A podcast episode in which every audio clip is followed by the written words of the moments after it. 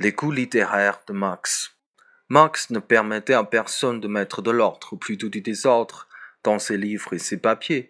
En réalité, le désordre n'était qu'apparent, tout était bien à sa place. Il trouvait toujours sans difficulté le livre ou le cahier dont il avait besoin.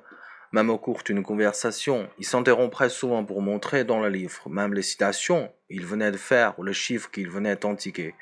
Il ne faisait qu'en avec son cabinet de travail, dont les livres et les papiers lui obéissaient comme s'ils eussent été ses propres membres.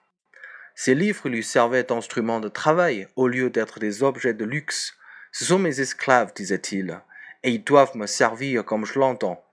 Il les maltraitait sans se soucier de leur format, de leur couverture, de la beauté du papier ou de l'impression, pliait les coins, couvrait les marches de coups de crayon et soulignait les passages historiques. Il n'y inscrivait pas de notes, mais seulement, de loin, d'exclamations ou d'interrogations quand il arrivait d'un auteur passé à la mesure. Le système dont il servait pour souligner lui permettait de retrouver très facilement le passage cherché. Il avait l'habitude de relire, après des années, ses cahiers de notes et les passages soulignés dans ses livres pour les bien conserver dans sa mémoire, qui était remarquable. Il avait exercé de sa jeunesse, selon le conseil de Riquel, en apprenant par cœur des vers écrits dans des langues qu'il ignorait.